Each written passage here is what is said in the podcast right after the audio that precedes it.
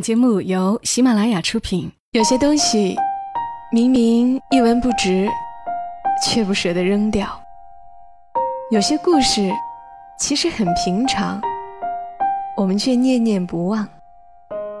它们放在角落，或存入记忆的盒子，随时都能让我们重新看到一场大雨，一次分离，一杯咖啡，一个拥抱。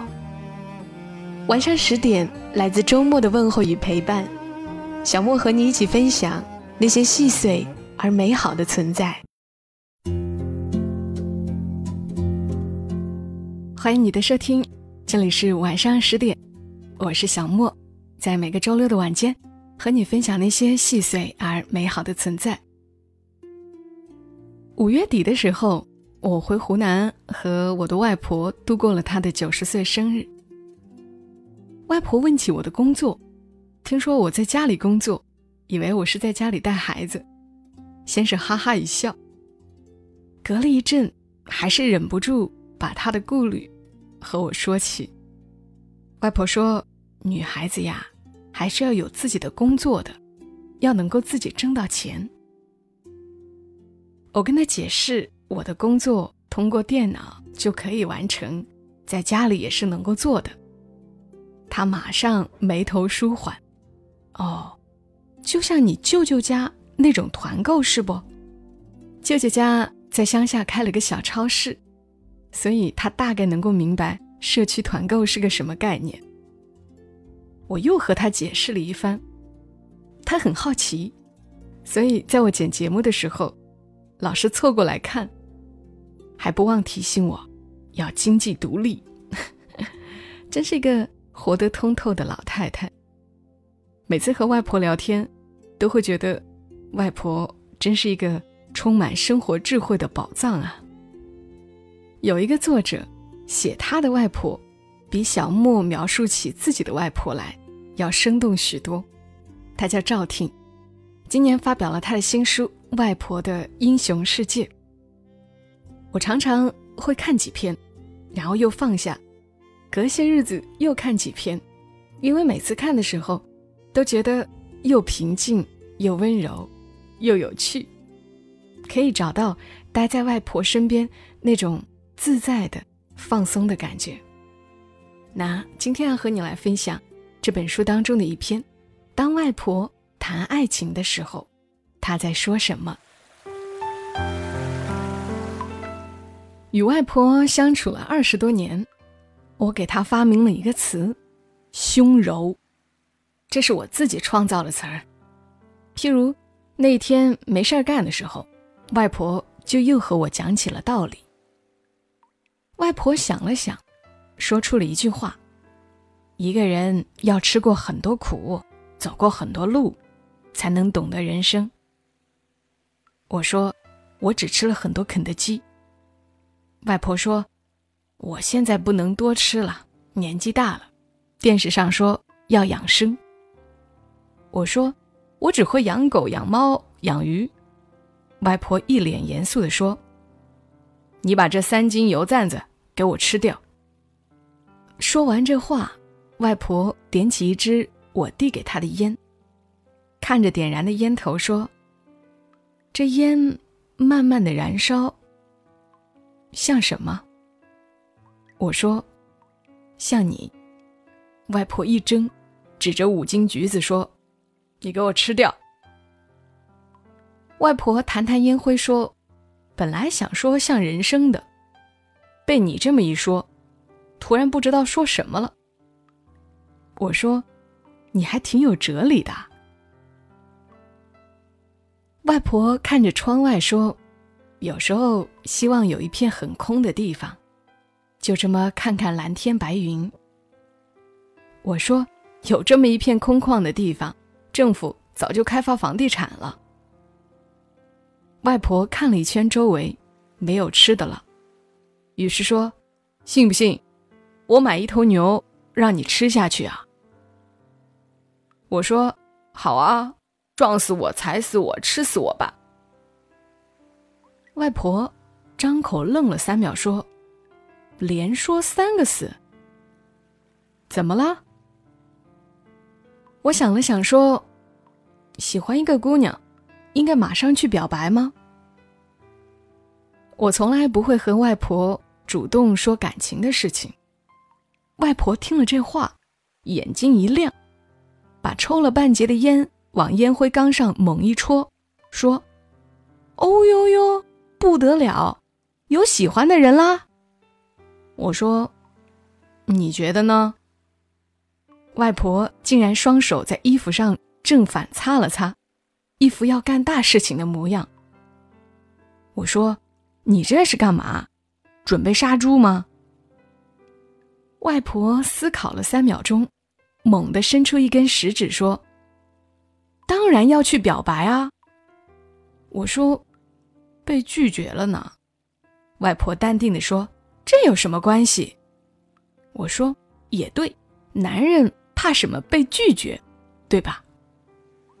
外婆摇摇头说：“这和男人没关系，你又不是没被拒绝过，还不习惯呢。”我愣了会儿说：“嗯，习惯了。”外婆笑着拍了一下我的肩膀说：“就是嘛，习惯了就好。”外婆又兴奋的起身走进了厨房。我说。你干嘛？外婆拿起锅说：“我好好做几个菜，好好给你谋划一下。”半个小时后，外婆坐在我对面，笑着说：“怎么样呢？”我说：“挺好吃的。”外婆说：“我问的是姑娘。”我咬着糖醋排骨说：“挺好看的。”外婆又给我夹了一些菜说。对对对，好看就好。我看着外婆说：“你以前不是说，不仅要好看，还要心灵美，要有内涵吗？”外婆说：“那我对你要求太高了，内涵你也看不出来啊。”我外婆和我说了半个小时，追姑娘的方法大致分为以下三条：第一条。咱们晚上约个时间去月湖公园走走。你喜欢，我们可以去划划船。第二条，天冷了，衣服够穿了没？要不要我给你买几件？第三条，我外婆做菜很好吃的，去我外婆家吃饭吧。我尴尬的笑了笑说：“你这个套路，挺淳朴的。”外婆一听，说：“我肯定不会骗你的。”我说：“那倒也是。”外婆似乎又思考了一会儿，说：“如果这个还不行的话，我说这个不行怎么办？”外婆看着我说：“那我也没有办法了。”我叼着一根青菜说：“你办法。”真少。外婆说：“主要我和你外公说了几句话，就在一起了，没什么经验。”我说：“真酷。”外婆突然信心倍增的说：“放心，如果我是那个姑娘，你这么做，我早就喜欢你了。”我茫然的说：“喜欢一个人，这么简单吗？”外婆说：“那还要怎么弄？”我说：“两个人相互喜欢就很简单。但如果……”外婆若有所思的想了会儿，说：“那也对。如果三个人相互喜欢，就不简单了。”我无言以对。我想说的明明是，如果不是相互喜欢，就变得有点复杂。但是外婆的理解。似乎也一点都没错。外婆告诉我，找女朋友差不多就行了，别太挑。我说没有挑。外婆说，那可能是别人太挑。我说那也没有。外婆说，那大家都不挑，哪还有这么多没结婚的？吃完饭，外婆边洗碗边说，以前呢。都是媒人介绍，现在呢就是自由恋爱，有些人结婚了也过得不一定好，有些人离婚了，二婚又过得很好，这都不一定，因为人和人都不一样嘛。外婆说完这话，拼命擦着碗。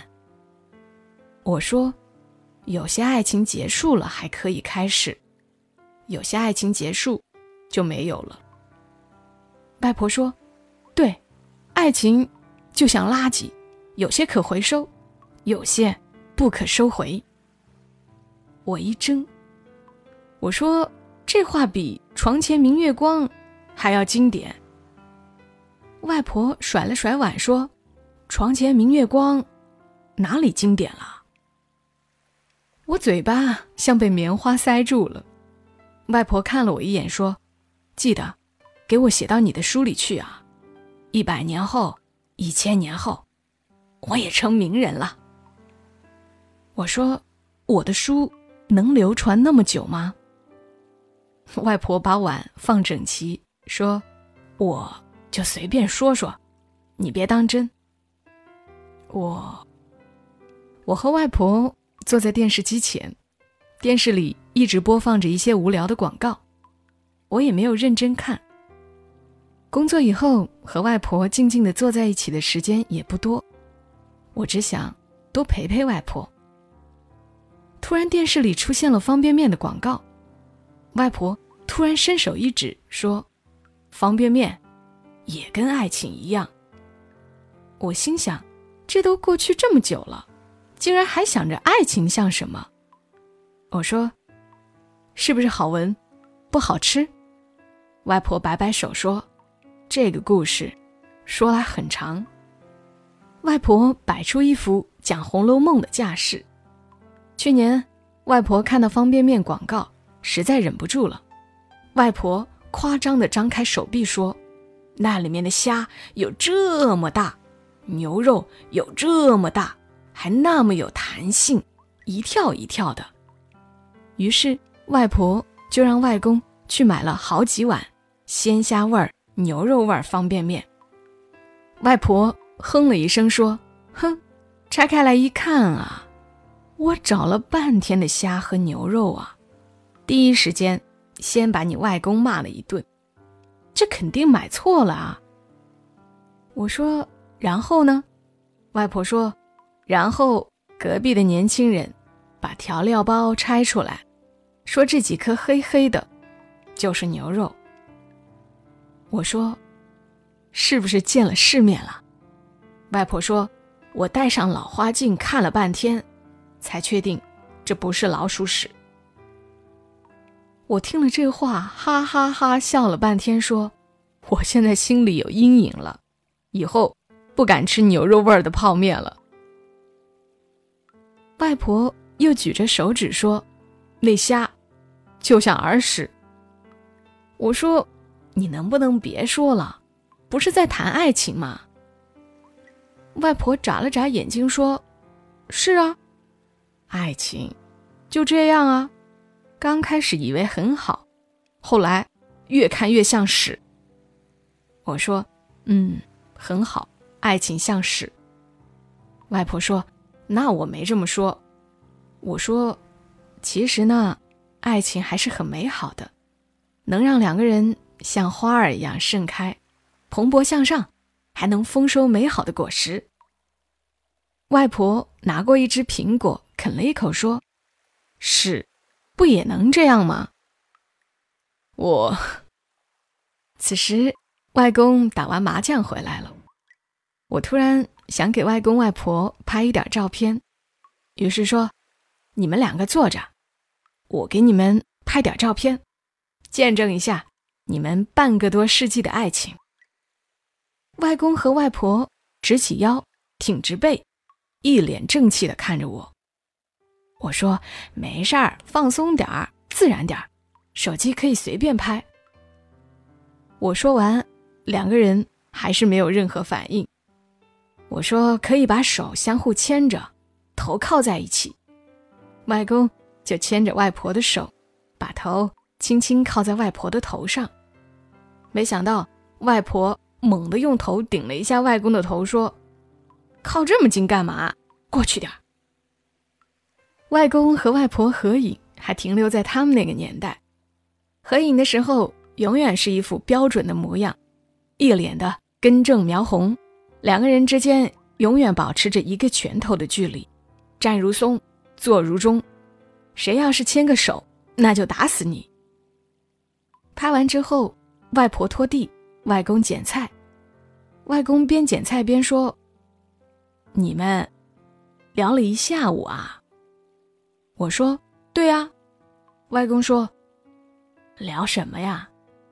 国家大事啊。”外婆拿着拖把说：“爱情。”外公听到这个词儿，还没反应过来，外婆就把拖把往地上一戳，说：“今天麻将输还是赢啊？”外公说：“输了十块。”外婆对我说：“你外公打麻将几年来，无论输赢多少，都跟我说，今天输了十块，明天赢了十五块，后天输了五块，每天都很稳定。”外公拿着菜说：“那还要怎么说？”外婆说：“输了两百块，就如实说。”外公说。你哪只眼睛看见？外婆说：“我天上神仙都认识，他帮我看着的。”外公递过一篮子的菜，说：“你这么厉害，那菜你来捡。”外婆又一戳拖把，说：“你信不信，我把天上的雷公雷婆都叫下来？”外公说：“你是孙悟空吗？”外婆说。你才猴子精！我站在一边听得不亦乐乎，偷偷拍了很多张照片。若干年后，我们可能都不记得当初喜欢的模样了，甚至对爱情抱有一种偏执的成见。但愿岁月长河，暮色静流，你认识天上的所有神仙，我做你的孙悟空、猴子精。五百年。斗嘴念叨，依旧很年轻。